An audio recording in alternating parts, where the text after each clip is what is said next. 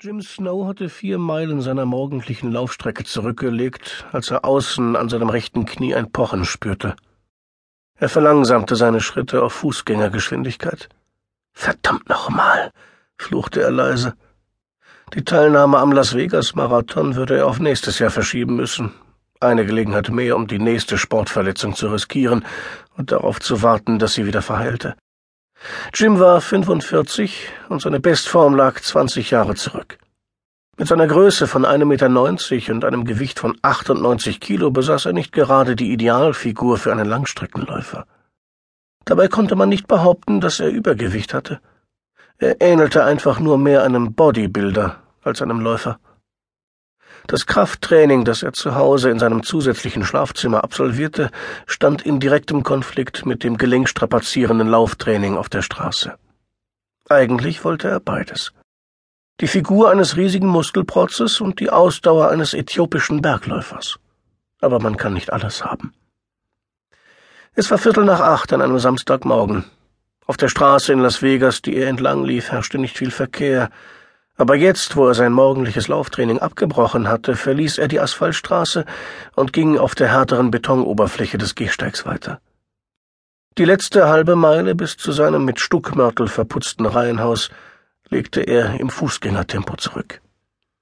Es war ein einstöckiges Gebäude mit drei Schlafzimmern in einem Mittelklasseviertel im Osten von Las Vegas. Auf dem Weg zur Eingangstür bückte er sich, nahm die Morgenzeitung von der Betontreppenstufe und klemmte sie sich unter den Arm. Dann holte er den Hausschlüssel aus der winzigen Innentasche seiner Laufshorts und schloss die Tür auf. Jim lief durch das Wohnzimmer in die Küche, streifte das Gummiband von der Zeitung und schlug sie auf der Anrichte auf. Er ließ sie dort liegen, ging zur Kaffeemaschine, gab Wasser und Kaffee hinein und drückte auf den Knopf.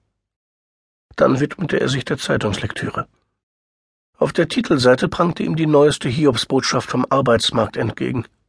Die Arbeitslosenquote in der Stadt der Sünde hatte die 13-Prozent-Marke überschritten. Nach Meinung von lokalen Wirtschaftsexperten trieb die Bevölkerung von Las Vegas mitsamt ihren Häusern und ihren Jobs auf den Abgrund zu. Ein Trend, der noch ein paar Jahre anhalten würde. Laut dem Artikel schienen die einzigen sicheren Arbeitsplätze die der lokalen Wirtschaftsexperten zu sein. Man brauchte diese Leute, Sie mussten weiterhin viel Zeit damit verbringen, die wirtschaftliche Entwicklung zu analysieren, um die Bürger von Las Vegas auch in Zukunft mit ihren Analysen auf dem Laufenden zu halten.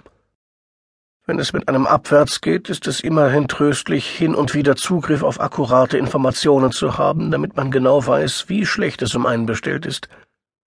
Über einen längeren Zeitraum hinweg verliert man leicht den Bezugsrahmen. Er hatte den Artikel fast zu Ende gelesen, als das Telefon klingelte. Er sah zu dem alten Trimline-Apparat hinüber, der auf dem Küchentresen gleich neben dem Anrufbeantworter und dem Mikrowellenherd lag. Es klingelte noch einmal, und er überlegte, ob er rangehen sollte. Wahrscheinlich würde sich ohnehin nur eine computererzeugte Stimme oder ein freundlicher Mensch mit schlechtem Englisch melden und versuchen, ihm eine Maßnahme zur Verhinderung von Identitätsdiebstahl für sein Kreditkartenkonto anzudrehen.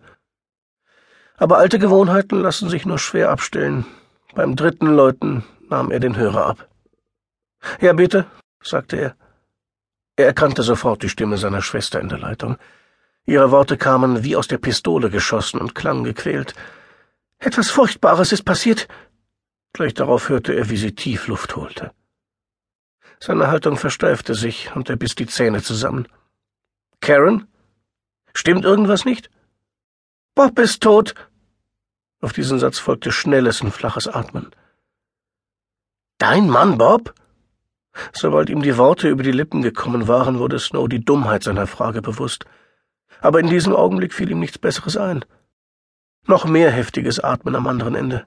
Ja, Jim, heulte sie. Bob, mein Mann, er ist tot. Sie haben ihn umgebracht. Snow blickte zum Mikrowellenherd hinüber, als könne er dort Antworten auf seine Fragen finden. Seine Stimme blieb ruhig. Karen, atme einfach mal tief durch und setz dich hin. Hast du dich hingesetzt? Jetzt schluchzte sie, sank eine Oktave auf ihre normale Tonlage. Ich brauche deine Hilfe.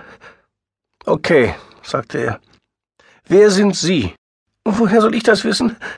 Wer auch immer ihn umgebracht hat, erwiderte sie. Die Polizei denkt, dass ich es war. Und Steve.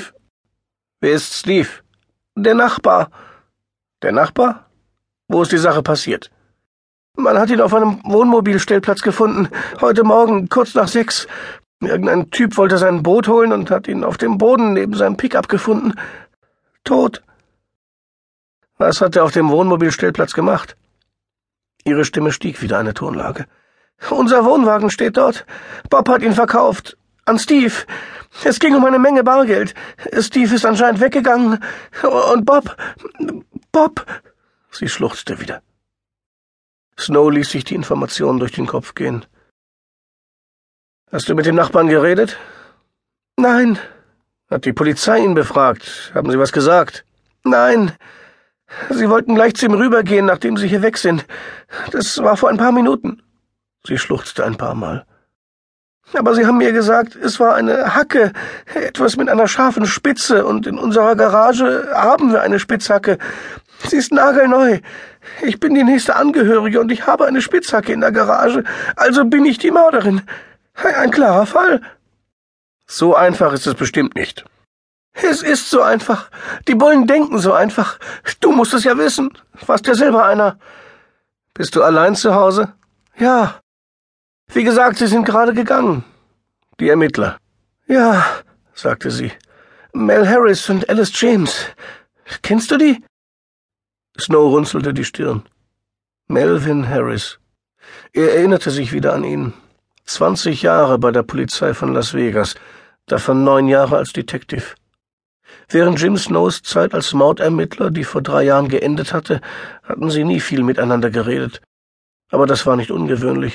Schließlich war das Raub- und Morddezernat beim Las Vegas Police Department eine große Dienststelle.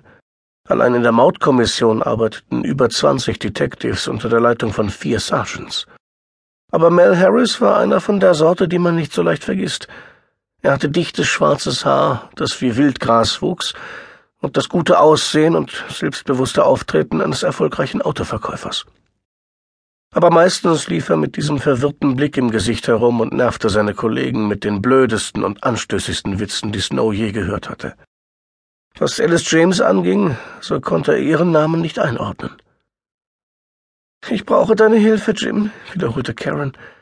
Sie seufzte. Du bist mein einziger Bruder, mein einziger noch lebender Verwandter. Okay, sagte er. Nur mit der Ruhe. Ich bin gleich bei dir. Hast du immer noch deine Dienstwaffe aus deiner Zeit bei der Polizei? Ich habe irgendwo hier bei mir eine Pistole. Sie ist eingepackt. Warum fragst du? Ich glaube, es wäre besser, wenn du sie mitbringst, sagte sie. Wozu? Weil ich keine habe, sagte sie. Und Vielleicht kommt es so weit, dass ich meine Kugeln in den Kopf jagen